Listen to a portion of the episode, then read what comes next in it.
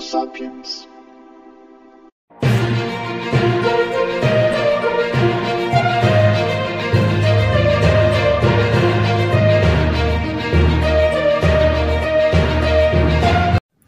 Muito bem-vindos. A semana passada falámos sobre a direita em Portugal. Esta semana vamos refletir um bocado sobre a esquerda. Ou melhor, a extrema esquerda. A esquerda radical, ou como quer que lhe chamem. Sobre o Bloco de Esquerda e o PCP, entre outros. Têm governado o país e feito refém um PS que se perdeu. Foram aos poucos insinuando-se na comunicação social e em pontos-chave da sociedade portuguesa e hoje são vistos com benignidade, protetor dos trabalhadores, intelectuais com valor, gente altruísta. Nada mais errado. São gente perigosa, com agendas escondidas, objetivos próprios de tomada de poder, ideais falidos que pretendem ressuscitar formas de poder odiosas. Em suma, lobos sedentos de sangue em pele de cordeiro. No resto da Europa são ignorados colocados num pequeno buraco. Por que razão em Portugal tem tanta voz, poder e votantes? Porque é que o Bloco de Esquerda, por exemplo, é um país com tanto tempo de antena na SIC? Porque é que grande parte dos jornais exalta os seus ditos feitos, comportando-se como órgãos do partido?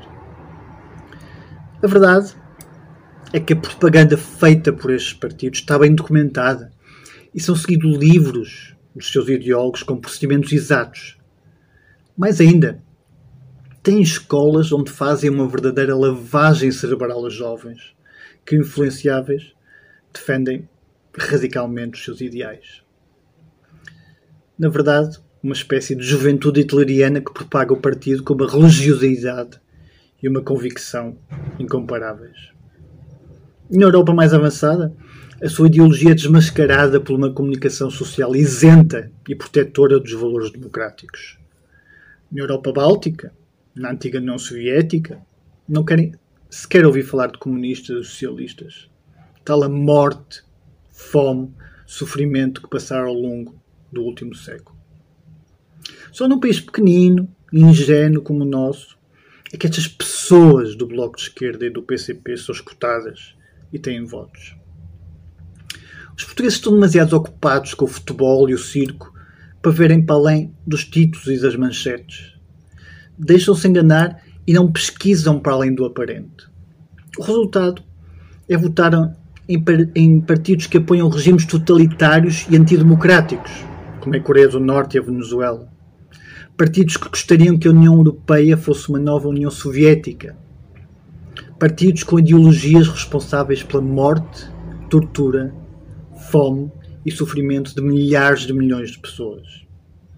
Stalin, gulags, Lenin, trotskismo, Revolução Cultural de Mao, Pol Pot, União Soviética, Cuba, China. Pesquisem estas palavras nos motores de busca e perguntem-se se devem continuar a votar em ideologias criminosas. Sobre a mais recente polémica dos mais de 700 milhões para o novo banco, não deixa de ser curioso que as bandeiras do Bloco de Esquerda e do PCP tenham sido, nas eleições legislativas, nem mais um tostão para os bancos. No entanto, a CDU tem sido a bengala do PS sempre que é preciso. E mais uma vez, como se viu na aprovação deste orçamento. No entanto, o Bloco de Esquerda nunca achou mal até agora e nem cada vez mais tostões para o novo banco.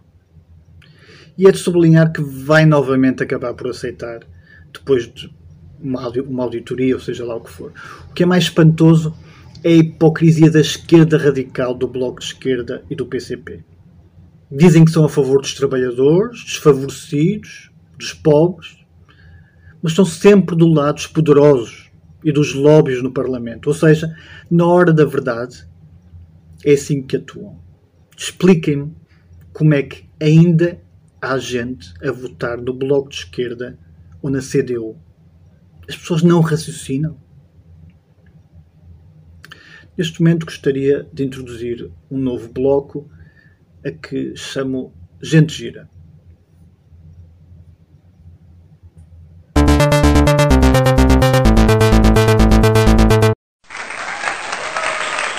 Este é um bloco humorístico eh, que deve ser visto no sentido figurado, metafórico, mas sobre isso vamos falar esta semana. Mamadou eh, incendiou a internet novamente esta semana com este vídeo. Temos é que matar o homem branco, como nos sugeria o Fanon. O homem branco que nos trouxe até aqui tem que ser morto. Ele tem que ser morto. E essa morte, para nós evitarmos que o que dizia o Orlando Patterson, a morte social do sujeito político negro, é preciso matar o homem branco assassino, colonial e racista. Já Mariana Mortágua tinha desejado a morte a Bolsonaro, mas depois disse que foi no sentido figurado.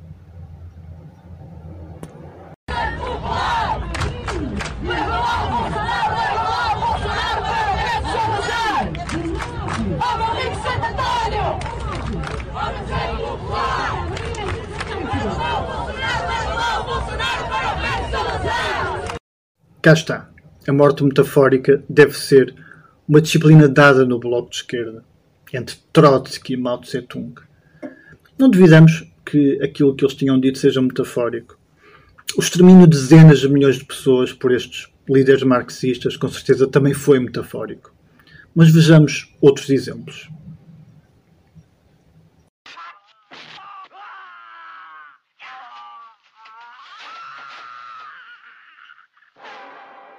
E finalmente, ainda mais uma.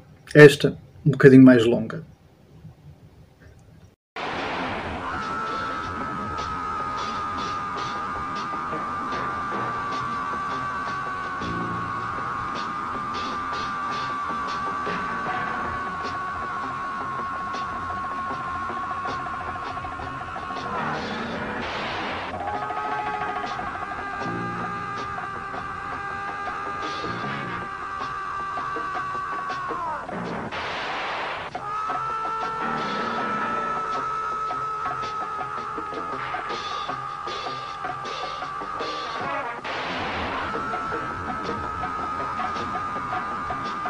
É interessante que estas pessoas do Bloco de Esquerda tenham tanto interesse nas metáforas, em figuras de estilo da literatura e depois, eh, na vida real, vejamos só o que aconteceu na Venezuela recentemente.